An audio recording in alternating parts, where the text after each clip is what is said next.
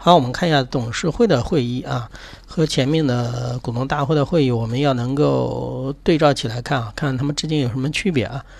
董事会的会议形式和股东大会有点相似啊，有定期的和什么临时的啊。公司法里面的有限责任就是召开的，没有没有就是说具体的约定啊。但是对于股份有限公司是有具体的呃那个规定的。它规定什么呢？规定那个是每半年至少要开什么一次，那一次就是两一年的话要开什么至少要开两次啊。然后关于要开临时会议的话，也是对于股份有限公司有规定。股份有限公司什么情况下会开临时的会议呢？比如说十分之一以上的有决策权的什么有表决权的股东，三分之一的董事监事，这个数字要记住啊。然后董事长收到你这个什么那个提议后，一般多久要开呢？十十日之内啊，召集。然后主持董事的会议，这个要知道啊。然后关于会议的主持召集的话，一般是谁负责呢？就是董事长。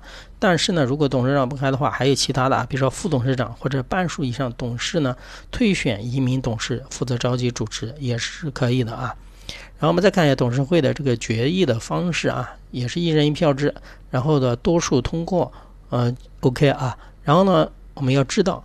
一般它有个规定啊，股份有限公司必须多少人出席才算有效呢？二分之一。比如有十啊，一个董事会有十个人，你必须要五个人以上的就是董事出席这个董事会才有效。然后约那如果这个决议要多少人通过呢？这个决议要有需经全体董事的过半通过。什么意思啊？比如说有十个人啊，十个董事，一个董事会里面有十个董事啊，包括董事长十个，什么意思呢？然后现在要开会，开会的话，现在有六个人出席，对吧？六个人表决通过了，还有四个人没有来，那这个有效吗？有效啊，因为是超过过半的人，过半的董事出席，而且呢，这个决议的话，六个人都通过了，就是超过一半的什么通过啊？要知道啊，这个决议啊，所以说这把这两个原则放在一起看，一人一票，还有多数通过及董事会会议的表决形式实行董事数额多数决定的啊。这个原则啊，好了，这是董事的会议啊，比较简单啊。